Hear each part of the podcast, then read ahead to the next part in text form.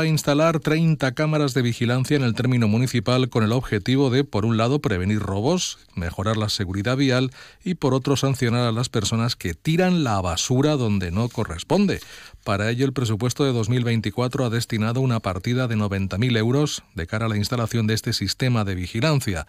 El concejal de Servicios para la ciudad, Enrique Montalbá, ha denunciado que es lamentable la cantidad de vertidos que se tiran de forma descontrolada por el término municipal, sobre todo en la de Materna y el Pont del Estret, y recuerda que las sanciones por estos hechos pueden llegar a alcanzar los 3.000 euros.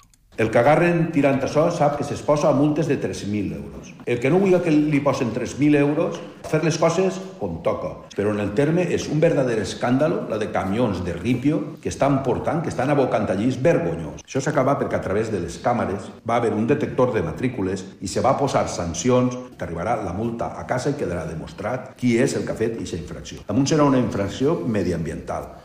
Por otra parte, azules. Y recuerda que previa solicitud pueden dejar sus restos de cartón a la puerta de sus establecimientos para ser recogidos. Además, Montalbá ha manifestado que se plantea quitar el servicio de retirada de voluminosos, puesto que de las 70 recogidas que de media a diario realiza la empresa Fobasa, tan solo tres corresponden a solicitudes del servicio, que recuerda es gratuito y se presta de lunes a viernes.